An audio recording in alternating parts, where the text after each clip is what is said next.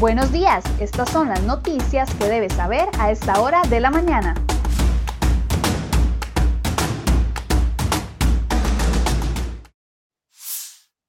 Viernes 7 de mayo, muy buenos días. Gracias por acompañarnos en Serie Hoy Noticias. Vamos de inmediato con las informaciones que hemos preparado para ustedes el día de hoy.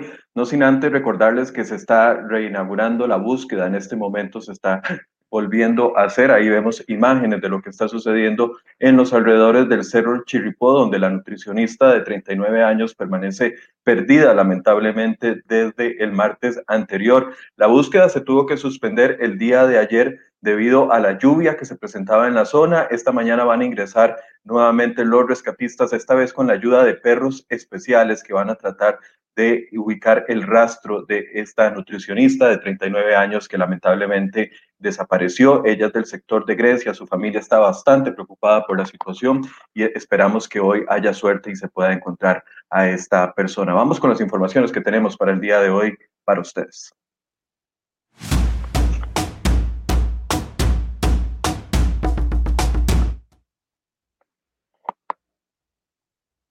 Bueno, y este es un caso preocupante que se dio el día de ayer. Un hombre positivo de COVID-19 llegó sin vida a la clínica Moreno Cañas, ubicada en Barrio Cuba, San José, la tarde de este jueves. La información la confirmó a cerehoy.com, la oficina de prensa y de comunicación de eh, la Caja Costarricense del Seguro Social. El hombre de 47 años fue diagnosticado apenas el lunes pasado y su familia lo llevó en un taxi informal a la clínica, pues en tres días desmejoró notablemente. Cuando lo examinaron en la entrada de la clínica, ya no presentaba signos vitales. Al paciente se le realizó maniobras de resucitación sin respuesta y con todos los protocolos del caso. En la clínica no había bolsas de las que se han adquirido para las personas que fallecen por esta enfermedad y el caso quedó a cargo del OIJ, según la Caja Costarricense de Seguro Social, se trató de hablar con el taxista informal sobre el riesgo de contagio, ya que la persona iba en condición grave dentro del taxi, pero este se retiró del lugar, mientras que la familia a la familia, los separaron del resto de los asegurados y personal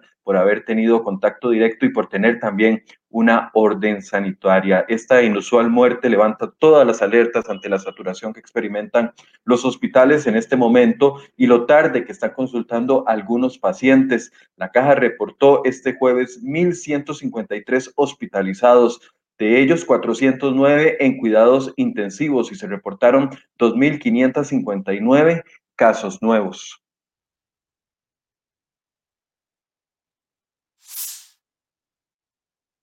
Bueno, y siempre en este tema el escenario en el que se encuentra Costa Rica no es favorable y los pronósticos muestran que esta situación puede empeorar para el próximo mes. Ante esto, los expertos de diferentes eh, casas independientes han señalado que la vacunación es la herramienta más importante para evitar nuevos picos virales. Sin embargo, hasta el día de hoy, el gobierno, por medio del Ministerio de Salud, confirmó que no ha adquirido más o nuevos contratos con casas farmacéuticas para traer más vacunas al país. En este momento, Costa Rica solo cuenta con tres contratos, uno con Pfizer BioNTech, otro con AstraZeneca y otro con la adhesión del mecanismo COVAX de la Organización Mundial de la Salud. Estos contratos se firmaron desde octubre del año 2020 y desde la fecha no se ha logrado ningún contrato adicional. Daniel Salas afirmó que pese a intentarlo, las vacunas de Moderna y de Johnson Johnson podrían entregarse hasta el último trimestre de este año y para la fecha ya no le interesaría al gobierno adquirirlas. Afirmó también que aún no se toma en cuenta otras vacunas como la Sputnik 5 producida en Rusia o la Sinovac creada en China y que están salvando millones de vidas en 22 países latinoamericanos. Él dice que porque no cuentan todavía con el aval de la FDA, o la EMA de Europa. Salas aseguró que para el gobierno no es suficiente que estas vacunas estén salvando millones de vidas en varios países, ni los estudios independientes que las respaldan.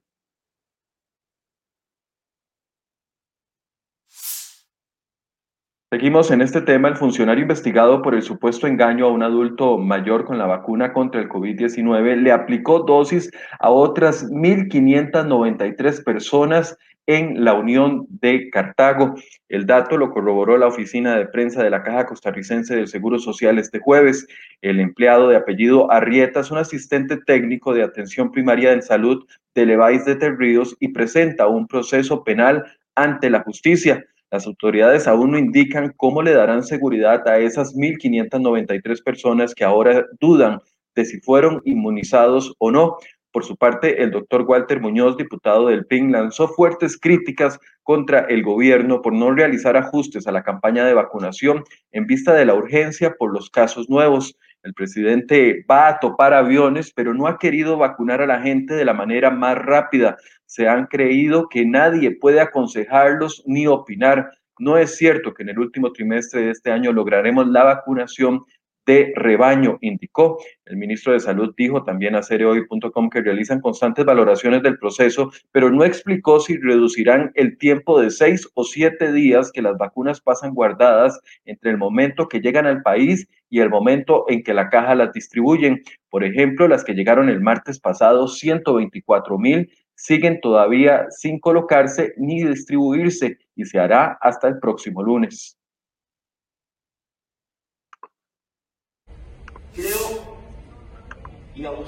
Y el juzgado penal del primer circuito judicial de San José ordenó. Hay que proponer un gran paro nacional, pero de verdad. No de pasarela. Cerrar las fronteras. Cerrar la 27. Cerrar la 32. Cerrar Ochomogo hizo Vargas en septiembre del año 2019 durante la huelga y los bloqueos en ese encuentro multisectorial que ustedes veían en pantalla, cuando hizo un llamado a cerrar las principales vías del país. Literalmente, Albino Vargas dijo, hay que proponer un gran paro nacional, pero de verdad, no de pasarela, cerrar las fronteras, cerrar la 27, cerrar la 32, cerrar Ochomogo, hasta obligar a que se sienten en la mesa a los que nos ningunean, dijo en ese momento. Tras las declaraciones, la abogada Gloria Navas presentó una denuncia por el delito de instigación pública. Tanto el Ministerio Público y la Procuraduría General de la República presentaron una acusación también contra Vargas y el expediente ahora pasará al Tribunal Penal, órgano que se va a encargar de programar el juicio.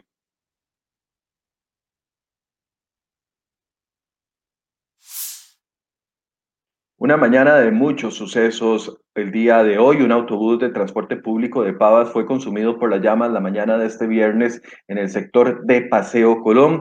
El hecho se reportó a las 4 y 42 de la mañana en las cercanías del Banco Nacional y en la unidad viajaban 40 pasajeros. Sin embargo, todos lograron bajar a tiempo y no se reportaron personas heridas. Se presume que el fuego habría iniciado tras una falla mecánica en el motor. Imágenes que ustedes ven en este momento. También esto sucedió esta mañana en Pavas, un choque frontal dejó cinco personas heridas, entre ellos a un bebé de un año y seis meses. Todos fueron trasladados en condición delicada a centros médicos. De acuerdo con el reporte, el incidente se reportó a las 5 y 25 de la mañana cerca del Hospital Psiquiátrico de Pavas. Asimismo, la Cruz Roja reportó un adulto trasladado en condición crítica al Hospital San Juan de Dios. El menor fue llevado de urgencias al Hospital Nacional de niños y esta mañana se realizará una audiencia en la que se espera que se soliciten medidas cautelares contra el ex sacerdote y ex vocero de la Iglesia Católica Mauricio Víquez Lizano. El ex cura llegó al país al mediodía de este jueves luego de ser extraditado desde México por oficiales de la Interpol. Víquez enfrenta una causa penal como sospechoso de cometer presuntos delitos sexuales en perjuicio de cuatro víctimas quienes aparentemente para el momento en que sucedieron los hechos eran menores de edad. El ex sacerdote fue detenido en México el 18 de agosto del año 2019.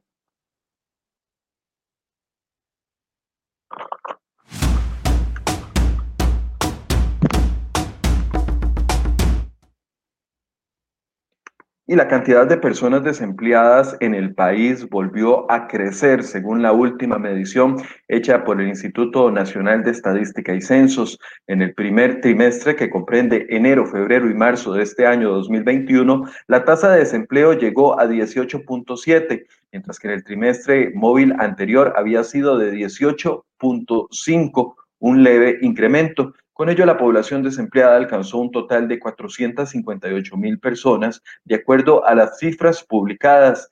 De ellas, 199 mil son hombres y 259 mil son mujeres. De las personas desempleadas, el 23.1% dijo que, por ejemplo, la falta de clientes o el cierre de empresas provocaron su desempleo, 58.6 porque finalizaron contratos laborales o trabajos ocasionales, o bien por recorte de personal, y 18.3 por otras razones de mercado como resultado de la situación sanitaria. El aumento de los desempleados fue especialmente en personas con nivel educativo de secundaria completa o incompleta y en su mayoría tienen más de seis meses de estar buscando un trabajo. Hoy en el programa Enfoques, a partir de las 8 de la mañana, analizaremos esta situación del desempleo en el país y las medidas que aún no se han tomado para mejorar la preocupante crisis.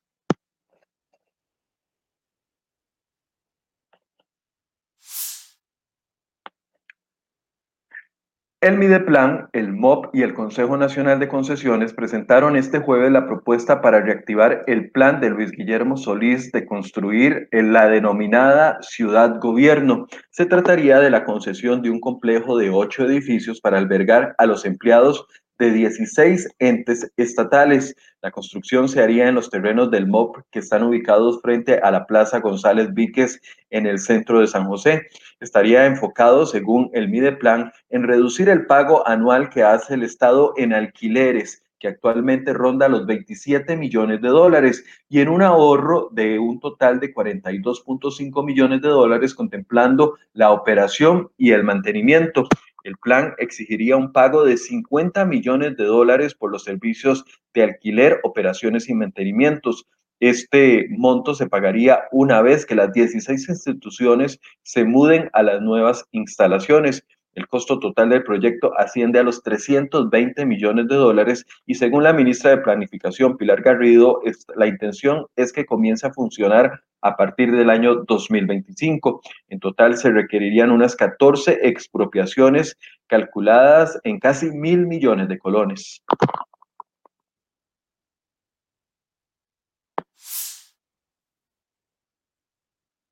Bueno, y siguen las réplicas con respecto al informe presidencial del pasado martes. La fracción parlamentaria del Partido Acción Ciudadana se dividió ayer durante el análisis de este tercer informe de labores del presidente, mientras que los diputados Laura Guido, jefa de la bancada del PAC, y Luis Ramón Carranza defendieron al mandatario de las críticas hechas por la oposición.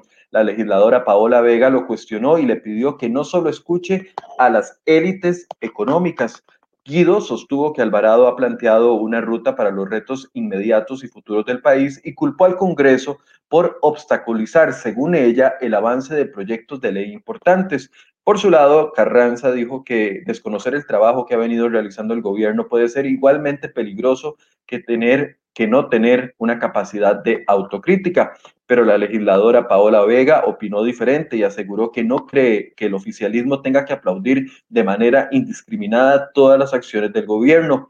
Cuestionó la estrategia que ha seguido el gobierno para enfrentar la pandemia. Literalmente dijo, presidente, sin solidaridad social, sin una intervención agresiva del Estado, sin inversión pública, este país no va a salir de ninguna crisis, ni ahora y en el año 2050. Le hago un llamado respetuoso pero vehemente de sentar en la mesa a todos los sectores, le reclamó Vega.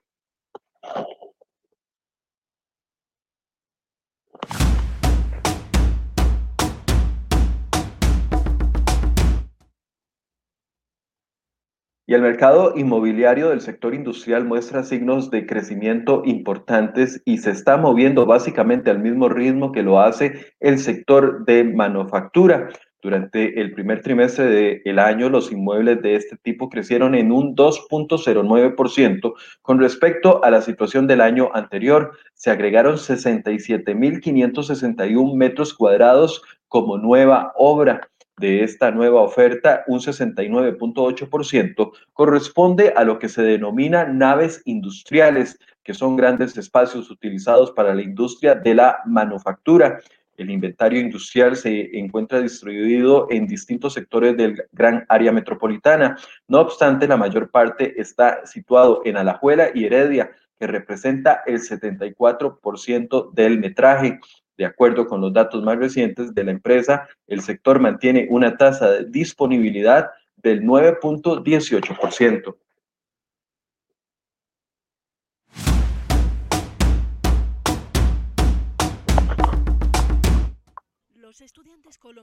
Bueno, y siguen las noticias llegando desde Colombia. El gobierno de ese país llamó este jueves a un diálogo entre quienes marchan y quienes no marchan en las protestas contra el presidente Iván Duque, que ya dejan al menos 24 manifestantes fallecidos en nueve días. Hay que escuchar a todos los sectores del país, pero también al país, el país tiene que escuchar al gobierno, dijo el consejero presidencial Miguel Ceballos, mediador entre el gobierno y los manifestantes. Las conversaciones empezaron el miércoles con el liderazgo de este consejero y la participación de la Fiscalía, Procuraduría, Defensoría del Pueblo y gremios económicos. El presidente Iván Duque enfrenta desde el año 2019 masivas protestas en todo el país que, que se volvieron en la fuerza del 28 de abril en rechazo a una reforma fiscal que tuvo que retirar. Sindicatos, estudiantes, indígenas, ambientalistas, entre otros sectores, se congregaron alrededor del llamado Comité Nacional del Paro para exigir cambios en las políticas del gobierno conservador.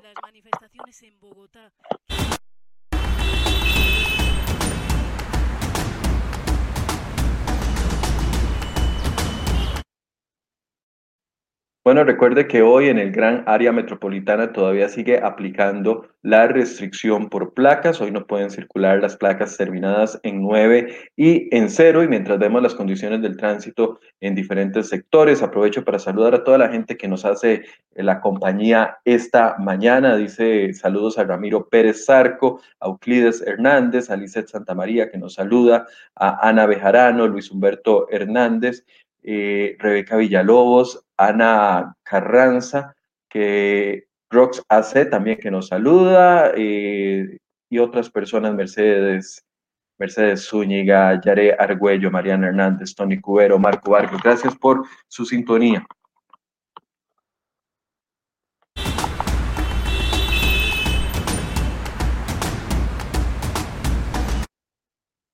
7 con 39, así llegamos al final de este resumen de noticias, pero les recuerdo que a partir de las 8 de la mañana vamos a estar analizando la situación del desempleo. Todavía se mantiene y crece, más bien pasó de 18.5 a 18.7. Recordemos que es el, la segunda peor o el segundo peor desempleo de todo Latinoamérica. Países más pobres que el de nosotros, como Honduras o El Salvador, tienen tasas de la mitad de desempleo, mientras que Costa Rica solo lo supera Venezuela, después Costa Rica y todos los países de Latinoamérica. ¿Por qué estamos tan mal en esas cifras? ¿Se están haciendo las acciones correctas? Bueno, un experto a partir de las 8 de la mañana nos va a explicar el tema. Así que los invito a que se conecten y hagan esta entrevista junto conmigo a partir de las 8 en Enfoques. Muy buenos días.